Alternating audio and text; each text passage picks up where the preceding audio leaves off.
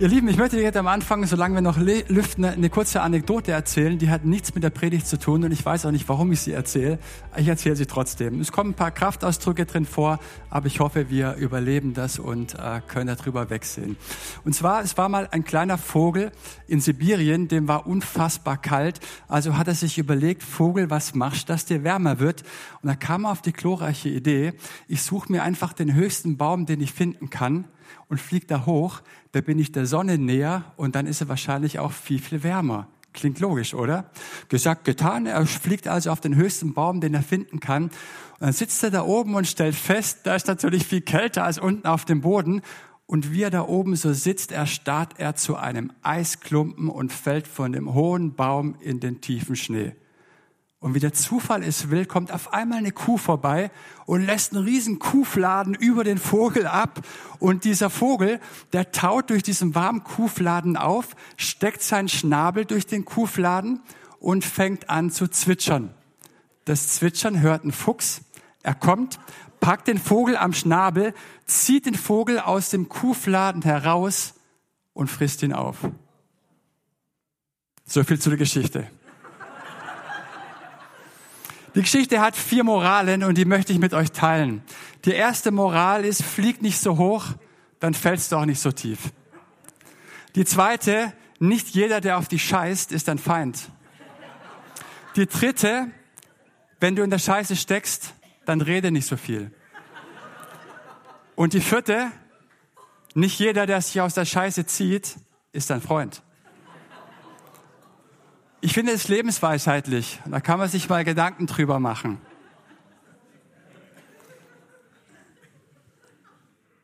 Wir kommen zur Predigt. Falls überhaupt noch jemand zuhören kann und da jetzt nicht irgendwie gedanklich hängen bleibt. Soll ich oder soll ich nicht? Oder vielleicht doch? Oder doch nicht? Ja? Nein? Vielleicht oder doch ja oder nein oder vielleicht oder ja oder nein. Hm, ich weiß einfach nicht, was ich machen soll. Vielleicht kennst du das auch. Manchmal ist es gar nicht so einfach, eine Entscheidung zu treffen. Es gibt Psychologen, die sagen, dass wir Menschen ne, am Tag circa 20.000 sogenannter Blitzentscheidungen treffen. Also Entscheidungen, die wir recht spontan und intuitiv treffen. Wie zum Beispiel am Morgen, was kommt auf mein Brot? Marmelade, Wurst, Käse oder doch lieber ein Müsli oder Porridge? Was ziehe ich an? Das Kleid, die Jeanshose, die Chinohose, das blaue T-Shirt, das gelbe T-Shirt, den Pulli, die Jacke, die Schuhe. Ihr kennt das vielleicht. So geht's mir manchmal oder Eva mir, äh, wenn wir sonntags in den Gottesdienst gehen. Oder gehe ich dann mal vorher aufs Klo, bevor ich in die Gemeinde fahre? Oder gehe ich erst dort? Also viele kleine intuitive Entscheidungen, die wir treffen, 20.000 Stück anscheinend am Tag. Ähm, es gibt aber auch die großen und gewichtigen Entscheidungen in unserem Leben, wie zum Beispiel wechsle ich den Job, den Arbeitsplatz. Das ist eine so große und gewichtige Entscheidung, denn die meiste Zeit unseres Lebens verbringen wir am Arbeitsplatz. Die Frage, wen heirate ich? Die Frage nach dem richtigen Lebenspartner eine gewichtige Frage, denn die zweitmeiste Zeit verbringen wir wahrscheinlich zu Hause, es sei denn, wir sind Workaholics und haben überhaupt keine Zeit und sind gar nicht mehr zu Hause. Aber dann eben auch die Frage, ähm, ziehe ich um oder bleibe ich an einem Ort? Entscheide ich mich dazu, Altes zu beenden und Neues zu beginnen? Also große und gewichtige Entscheidungen und bei denen tun wir uns oft nicht so einfach. Da entscheiden wir nicht spontan und intuitiv, sondern tun uns eher schwerer. Aber ich habe mich gefragt, was ist bei der Entscheidungsfindung eigentlich maßgeblich? Soll ich lieber auf meinen Bauch hören oder doch auf meinen Kopf, auf meinen Verstand? Wie entscheidet man eigentlich richtig? Und gibt es sowas wie im Vorfeld wie eine richtige Entscheidung überhaupt? Wie soll ich entscheiden? Wie auch immer, eine Sache gilt. Wer nicht entscheidet, für den wird entschieden. Wenn wir nicht von Lebensumständen gelebt werden wollen, müssen wir Entscheidungen treffen. Da kommt keiner von uns drum herum, denn Entscheidungen sind der Grundpfeiler für ein selbstbestimmtes Leben. Und vielleicht stehst du ja auch davor, eine Entscheidung zu treffen. Oder du tust dich schwer, mit einer Entscheidung, die du getroffen hast, zurechtzukommen und zu leben. Sehr gut. Denn ich möchte heute Morgen Mut machen, In der Entscheidung liegt eine ungeheure Kraft, die Lebensumstände und Lebenssituationen völlig verändern können. Denn es mag sein, du hast vielleicht das bescheidenste Leben auf diesem Planeten. Du sagst, Mensch, irgendwie ist alles total festgefahren. Es geht überhaupt nicht weiter. Ich habe keine Ahnung, was ich machen soll. Durch eine Entscheidung, die du triffst, kann sich dein Leben verändern, denn es gibt eine Person, auf die hast du immer Einfluss, egal wie auswegslos deine Lebenssituation auch ist. Und das bist immer du selber. Auf uns selber haben wir Einfluss und wir können Situationen, Lebenssituationen verändern, indem wir Entscheidungen treffen. Und in einer Entscheidung liegt eine ungeheure Kraft. Deswegen hab Mut zur Entscheidung. Hab Mut, eine Entscheidung zu treffen. Es gibt viele repräsentative Umfragen, die deutlich machen, dass sich Menschen gerade bei den gewichtigen Lebensentscheidungen schwer tun eher zögerlich sind. Warum ist das so? Warum tun sich Menschen schwer, Entscheidungen zu treffen? Ich möchte drei Gründe anführen, warum sie sich so schwer tun und dann zwei Lösungsmöglichkeiten mit an die Hand geben, wie wir zu guten und klugen Entscheidungen kommen können. Also der erste Grund, warum sich Menschen schwer tun, Entscheidungen zu treffen, ist der Grund, Menschen wollen die absolut richtige Entscheidung treffen. Aber habt ihr gewusst, dass es völlig unmöglich ist, die 100% richtige Entscheidung im Vorfeld zu treffen? Interessant ist, dass die Bibel gar nicht so sehr das Prinzip von richtigen Entscheidungen kennt, sondern vielmehr das Prinzip von klugen und weisen Entscheidungen.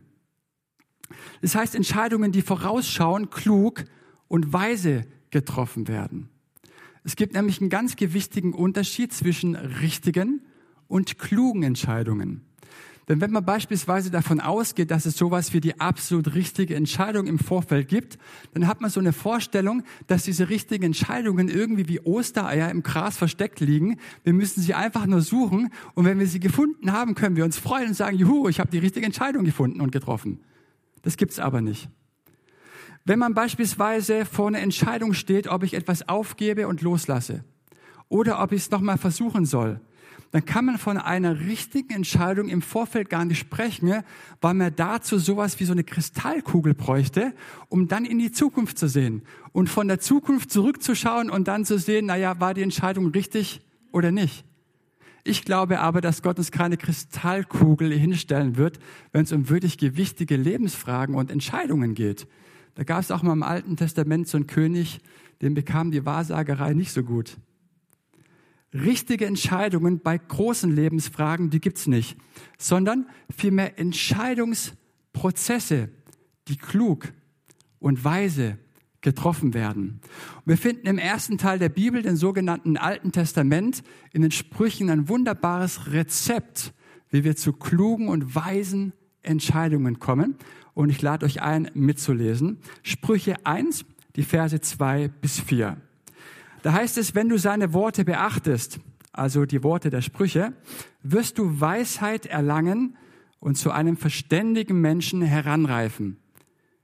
Die Sprüche helfen dir, dein Leben sinnvoll zu gestalten und machen dich fähig, gute Ratschläge zu erkennen und anzunehmen. Durch sie gewinnst du Einsicht Du lernst aufrichtig und ehrlich zu sein und andere, andere gerecht zu behandeln. Wer jung und unerfahren ist, wird urteilsfähig. Er bekommt ein Gespür für gute Entscheidungen. Hört ihr das? Er bekommt ein Gespür für gute Entscheidungen. Das Rezept hier, die Attribute, die in diesen drei Versen auftauchen, lauten klug, weise, verständig, einsichtig urteilsfähig, Erkenntnis. All diese Attribute geben ein Gespür für eine gute Entscheidung. Das bedeutet für mich ganz konkret, dass ich, wenn ich eine gewichtige Lebensentscheidung treffe, nicht die 100% richtige Entscheidung anstrebe, sondern viel mehr Attribute anstrebe wie Klugheit, Weisheit, Verständigkeit, Erkenntnis, eine Urteilsfähigkeit. All diese Dinge geben ein Gespür für eine gute Entscheidung. Also eine absolut richtige Entscheidung im Vorfeld zu treffen, das gibt es eigentlich gar nicht, sondern Entscheidungsprozesse. Prozesse, die klug, weise und vorausschauend getroffen werden. Und ich finde, diese Tatsache kann einen auch entspannen. Das kann einen wirklich so ein bisschen zur Ruhe führen, denn zu wissen, ich kann gar nicht die 100% richtige Entscheidung im Vorfeld treffen. Aber eine Sache ist wichtig. Bleib innerlich immer in Bewegung. Bleib innerlich immer in Bewegung. Halte Ausschau nach offenen oder geschlossenen Türen. Vielleicht kennst du einen Menschen, von dem du denkst, na ja, der ist weise. Dann lad ihn ein, triff dich mit einem Gespräch zu ihm. Es kann sein, dass er dir Möglichkeit und Ratschläge gibt. Ich kann mich erinnern, vor einigen Jahren waren wir als Familie in einer ziemlich schwierigen Lebenssituation. Und diese Lebenssituation hat sich dadurch ausgezeichnet, dass wir das Gefühl hatten, dass wir keine Möglichkeit und keine Option mehr hatten. Das macht es echt schwierig. Und wir hatten damals einen Menschen eingeladen, ich habe die Anekdote auch mal erzählt, der doch zumindest aus unserer Sicht ziemlich weise ist. Und wir haben ihn von unserer Lebenssituation berichtet und er sagte zu uns, wie mir scheint, habt ihr drei Optionen. Und das hatte mich verwundert, weil wir das Gefühl hatten, wir hatten überhaupt keine Optionen. Und zugegeben, diese drei Optionen waren wirklich miese Optionen. Aber es waren Optionen und Möglichkeiten. Und dass ich damals einfach auch wieder wusste und neu bestätigt bekommen habe von Gott, war das, dass auch manchmal scheint es uns in unseren Lebenssituationen, dass wir keine Möglichkeiten haben. Das stimmt nicht. Wir haben mehr Optionen. Nur sind wir auch nicht bereit, diese Optionen durchzudenken, weil diese Optionen mit Kosten verbunden sind. Das heißt, mit einer Konsequenz verbunden sind. Und deswegen tun wir uns oft so schwer. Aber es gibt mehr Möglichkeiten, als wir denken. Und das, was ich damals in dem Gespräch mit diesen drei Optionen aber so stark empfunden habe oder meine Frau und ich so stark empfunden haben, war diese Kraft der Entscheidung, weil wir wussten, ne, wenn wir uns für eine dieser Optionen entscheiden, nehmen wir das Heft des Handels in unserem Leben wieder in die Hand. Das heißt, ich werde nicht irgendwie umhergetrieben von den Lebensumständen, von den Schwierigkeiten, sondern ich weiß, entscheide ich mich für eine Option, kann ich mein Leben wieder selbstbestimmt in die Hand nehmen und mein Leben in Bahnen lenken. Und das ist die Kraft der Entscheidung. Und dazu möchte ich Mut machen, eine Entscheidung zu treffen, auch wenn man im Vorfeld nicht immer weiß, ob es die richtige ist. Und dann geht man Wege, man geht Prozesse und dann merkt man, dass Türen aufgehen und Türen wieder zugehen. Dann merkt man, was Gott redet, man merkt, da ist Leben da und man geht einfach nach. Und zu diesen Entscheidungsprozessen möchte ich uns Mut machen. Wisst ihr, ich beobachte immer wieder Gläubige, die in ihrem geistlichen Leben im Stillstand stehen, weil sie seit Jahren auf eine Anweisung vom Herrn warten. Sie sitzen also da auf ihrem Stuhl und sagen, Herr, sprich. Ich bewege mich kein Millimeter, bis du gesprochen hast. Ihr Lieben, schlechte Nachrichten. Ich glaube nicht, dass der Herr reden wird. Nicht im Stillstand. Warum? Weil Gott immer in Bewegung ist und du dich auch in Bewegung setzen musst, in den Gleichklang Gottes kommen musst, um seine Impulse wahrzunehmen und zu hören. Es ist immer einfacher, ein Auto zu lenken, das rollt, oder? Als ein parkendes Auto. Das ist schwierig. Den Fahrplan zu wollen, bevor ich mich auf die Reise mache, das geht bei gewichtigen Entscheidungen eigentlich nicht. Und so stehen Gläubige jahrelang an der ein und derselben Stelle und das Ergebnis ist, dass sie das bloße Minimum am geistlichen Leben haben und legitimieren ihren Angst, ihre Angst vor dem Aufbruch damit, naja, Gott redet ja eh nicht, ich höre ihn irgendwie nicht. Aber Nachfolge fordert Entscheidungen. Nachfolge, sagte Dietrich Bonhoeffer, bedeutet Entscheidung. Wir müssen Entscheidungen treffen, es sei denn, wir wollen stehen und sitzen bleiben. Also eine absolut richtige Entscheidung im Vorfeld zu treffen, sowas gibt es eigentlich gar nicht. Aber es gibt Lebensprozesse, Entscheidungsprozesse, die wir klug und weise und vorausschauend treffen können. Der erste Grund, warum wir uns so schwer tun, Entscheidungen zu treffen, wir wollen im Vorfeld die absolut richtige Entscheidung treffen, die gibt es aber nicht.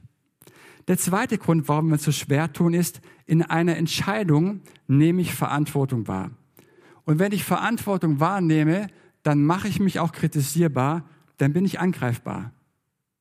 Es gibt Menschen, die nie eine Entscheidung treffen, aber andere im Nachhinein immer kritisieren und sagen, ah, wie hätte man bloß, musste das denn sein, das hätte man doch vorher wissen können.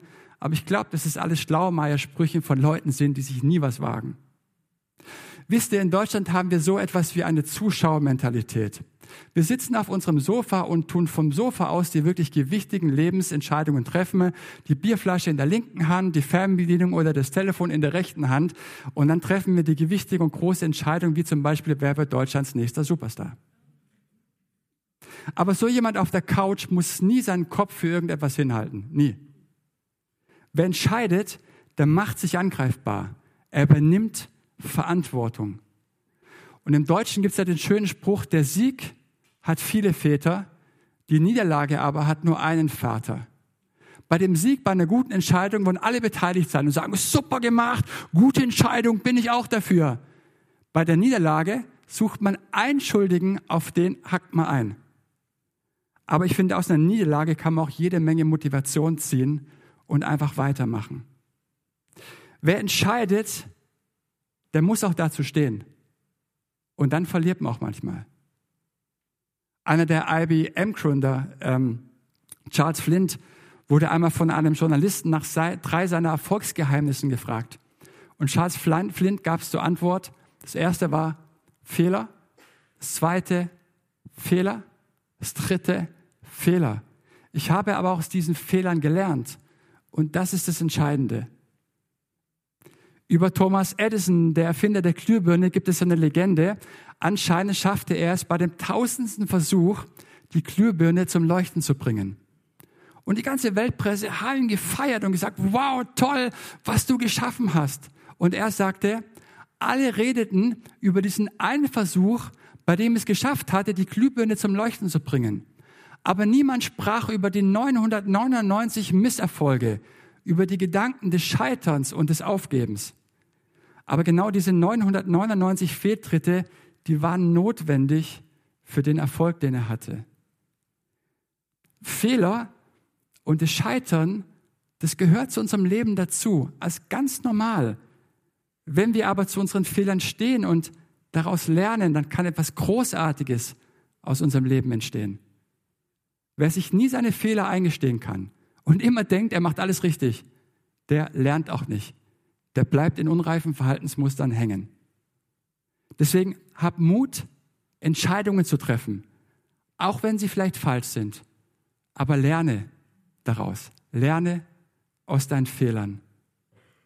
Also der erste Grund, warum Menschen sich schwer tun, Entscheidungen zu treffen, Menschen wollen die absolut richtige Entscheidung treffen.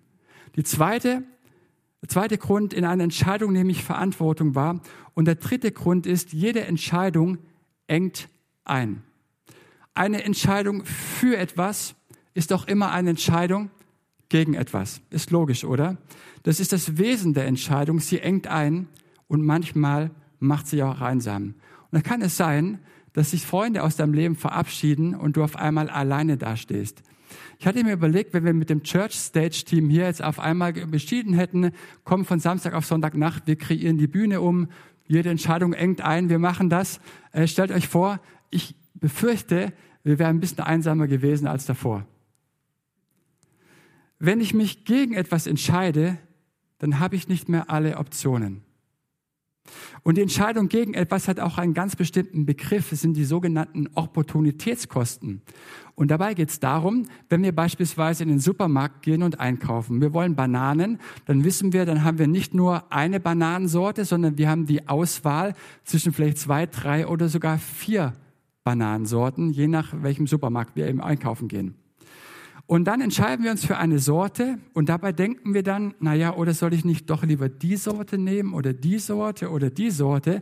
Das sind die sogenannten Opportunitätskosten. Das heißt, wir sind gezwungen, aufgrund der Vielzahl der Optionen einfach uns gegen etwas zu entscheiden und abzuwählen. Und man sagt, dass es mehr Kraft kostet, sich gegen etwas zu entscheiden, als es Kraft gibt, sich für etwas zu entscheiden. Das sind die sogenannten Opportunitätskosten. Wir müssen ständig abwählen, uns gegen was und uns gegen etwas entscheiden. Jede Entscheidung, die wir treffen, die engt auch immer ein. Aber das wollen wir Menschen nicht so gerne, eingeengt werden. Wir wollen uns alle Optionen offen halten, weil wir denken, naja, die Freiheit ist das höchste Gut. Vielleicht bist du heute Morgen hier und tust dich schwer, mit einer Entscheidung zurechtzukommen, die du getroffen hast. Das mag sein. Du bist nicht alleine. Weißt du, es gibt Dinge, die nie mehr in unserem Leben zurückkommen werden. Egal wie segensreich, egal wie gut und hilfreich sie vielleicht irgendwann waren. Es gibt Dinge, die kommen nie mehr zurück. Das Leben stellt uns je nach Lebensphase immer wieder verschiedene Aufgaben. Und ich glaube, das Menschsein besteht auch darin, dass wir begreifen lernen, was ist jetzt meine Lebensaufgabe, in welcher Lebenssituation. In der ersten Lebenshälfte ist es eher das Aufbauen, das Gründen, das Starksein, das Ich investiere mich. In der zweiten Lebenshälfte ist es eher das Loslassen und das Aufgeben. Und das ist so wichtig, dass wir auch lernen, Dinge loszulassen. Aber weißt du, wenn du das nicht lernst, auch zu betrauern, das, was du da loslässt oder losgelassen hast, dann wirst du mit deinem Kopf und mit deinem Herzen immer in der Vergangenheit leben. Das ist so wichtig. Das heißt, wir müssen auch das, was wir abwählen, müssen wir lernen zu betrauern und auch über diese Dinge zu weinen. Das ist ganz, ganz wichtig. Die Bibel spricht ja oft vom Sterben, von Sterbeprozessen und von der Beschneidung und will uns hier was ganz, ganz Wichtiges mit auf den Weg geben. Das heißt, Sterbeprozesse, die gehören zu unserem geistlichen Leben als ganz normal dazu, als ganz natürliche Prozesse. Das heißt, wenn also was Großartiges in unserer Organisation, in unserem Leben, in unserer Ehe, in unserer Gemeinde entstehen soll, wenn etwas wachsen soll, wenn etwas Frucht bringen soll, dann muss es zuvor sterben. Versteht ihr das? dann muss es zuvor sterben. Das heißt, du musst immer etwas aktiv in den Tod geben, etwas opfern, damit Leben und Frucht letzten Endes entsteht. Falls irgendjemand heute Morgen hier ist und glaubt ernsthaft, für ihn gibt es Veränderung, ohne dass er stirbt, ohne dass er auch Dinge ganz aktiv opfert, für den habe ich keine gute Nachrichten und eine Botschaft. In deinem Leben wird sich nichts, aber auch gar nichts verändern. Weißt du, wenn du also jemand bist, der auf seinem Stuhl sitzt und denkt, Veränderung, wo bist du denn? Veränderung, wo bleibst du denn? Ah, da verändert sich doch gar nichts. Wie gesagt, schlechte Nachrichten, es wird sich nichts in deinem Leben verändern. Und die Botschaft lautet, du musst sterben. Das ist die Botschaft der Bibel. Wenn es für dich weitergehen soll, wenn du weiterkommen willst in deinem geistlichen Leben, lautet die Botschaft, du musst sterben. Ich meine, etwas Überflüssiges zu opfern und in den Tod zu geben, das ist einfach. Aber wie sieht es aus mit unseren Perlen, mit unserem Schatz? Das heißt, mit Dingen, von denen wir glauben, genau so müssen die Dinge funktionieren. So müssen sie laufen. Genau so und nicht anders. Von den gewichtigen Dingen, von den Dingen, von denen ich überzeugt bin, dass sie richtig sind. Das sind die Perlen. Und ich glaube, wenn wir als Gemeinschaft in eine gottgedachte Fülle geführt werden wollen von Gott, dann kommen wir nicht drum herum, dass solche einzelnen Perlen, dass solche Schätze auch sterben. Wir müssen Dinge opfern, aber immer in dem Bewusstsein, dass was wir für Gott hingeben, was wir ihm opfern, dass wir immer Gewinn machen. Immer Gewinn. Und nur dann macht aus meiner Sicht Sterben auch Sinn. Wir machen Gewinn. Ansonsten macht Sterben keinen Sinn. Als Christen wissen wir, der Tod ist die Frucht für das ewige Leben. Wir machen bei Gott immer Gewinn und das tut so gut zu wissen. Der Tod selbst, sagt uns die Bibel, ist die Frucht für was Neues. Und wer dazu bereit ist, der wird merken, dass Dinge unendlich nach vorne gehen. Sterbeprozesse, die gehören zu unserem Leben dazu. Sie gehören zur Albkirche dazu. Sie gehören zu ganz normalen gemeinschaftlichen Prozessen dazu. Ohne diese Prozesse des Sterbens wird meistens nichts weitergehen. Und so sagt es so schön Johann Wolfgang von Goethe in einer seiner Gedichte, selige Sehnsucht. Er drückt es so stark aus. Und solange du das nicht hast, dieses Stirb und werde, bist du nur ein trüber Gast auf der dunklen Erde. Sterben und werden, das gehört zu unserem Leben als ganz natürliche Prozesse dazu. Wärst du bereit, etwas, was von großer Bedeutung für dich ist, was einen großen Wert hat, sterben zu lassen, in den Tod zu geben? Wärst du dazu bereit, etwas, für, was für dich von ganz großer Bedeutung ist, sterben zu lassen?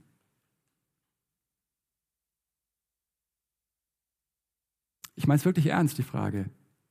Wärst du dazu bereit, etwas zu opfern, von dem du glaubst, dass es richtig und wichtig ist, für das größere Ziel?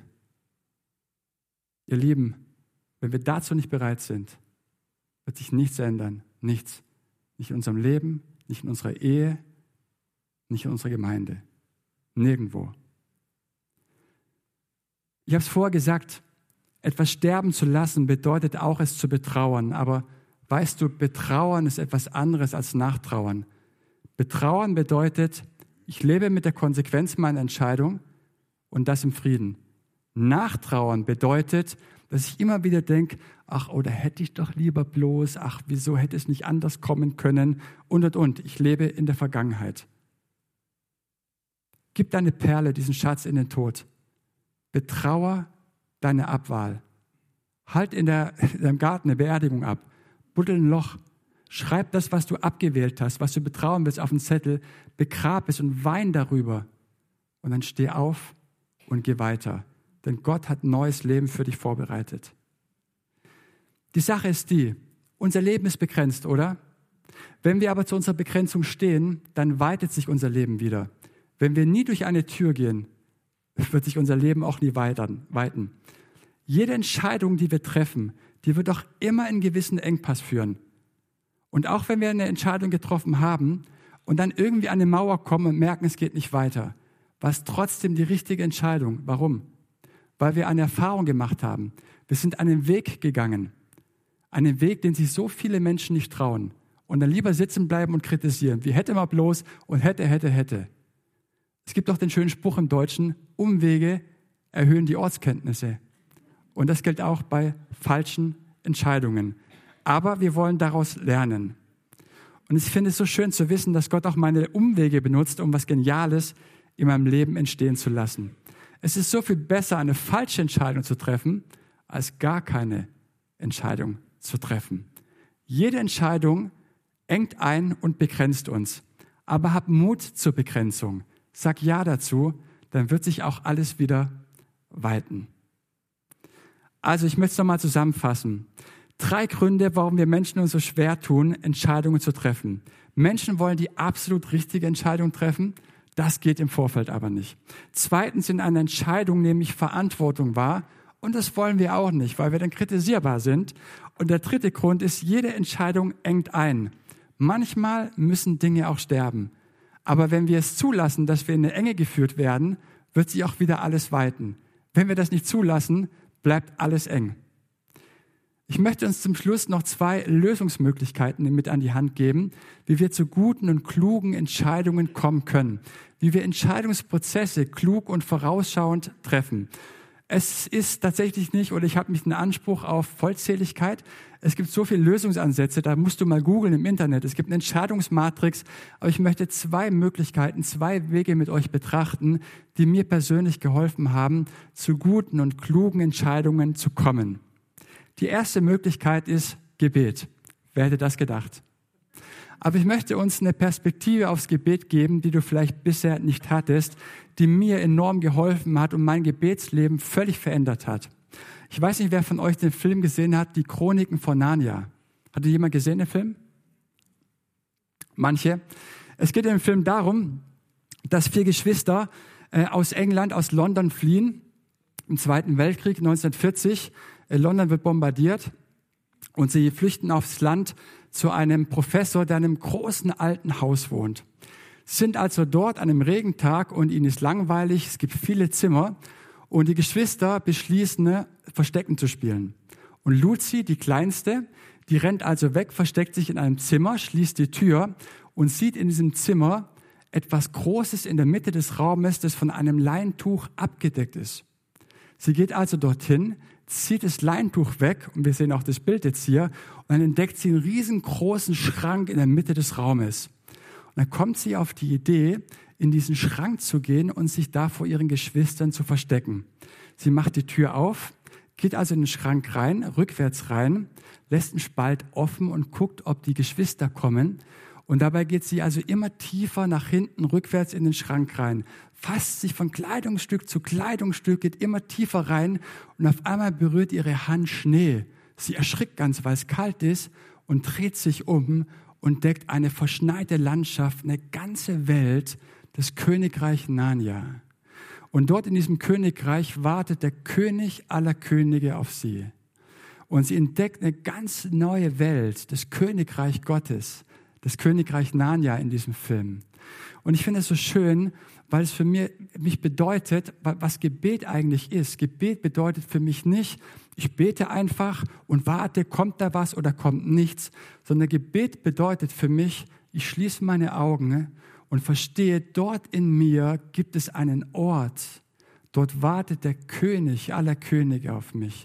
Die Bibel sagt uns, dass Jesus in uns lebt, dass wir in Christus sind und dass dort ein Königreich in uns ist. Und dort wartet dieser König aller Könige schon unser ganzes Leben lang auf uns, um uns zu begegnen. Und dann schließe ich meine Augen und ich gehe in diesen Ort, der ganz tief in mir ist und dann werde ich still und ich begegne meinem König.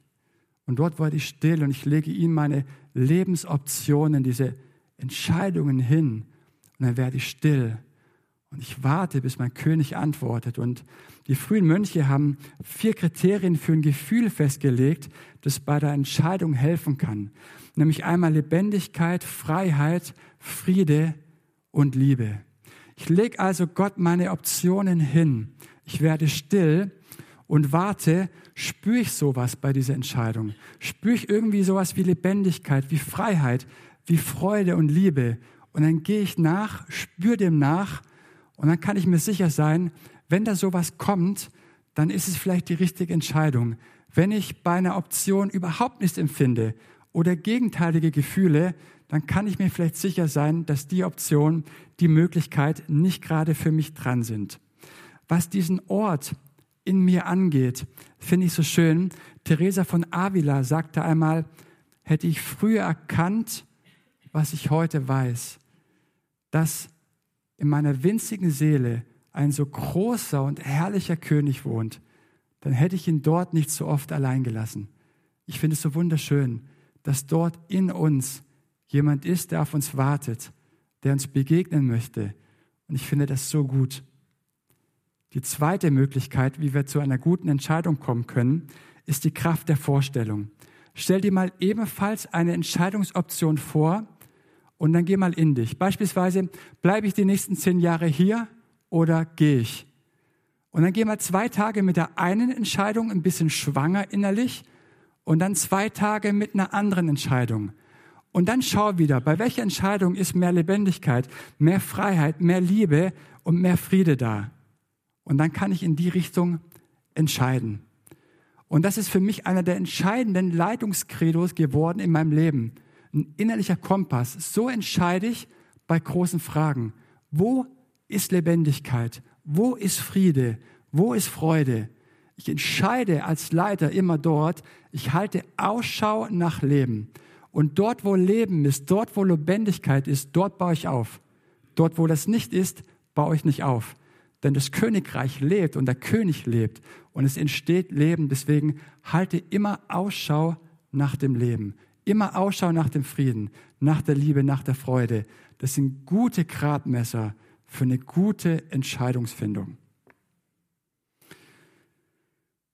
Du entscheidest, niemand anders.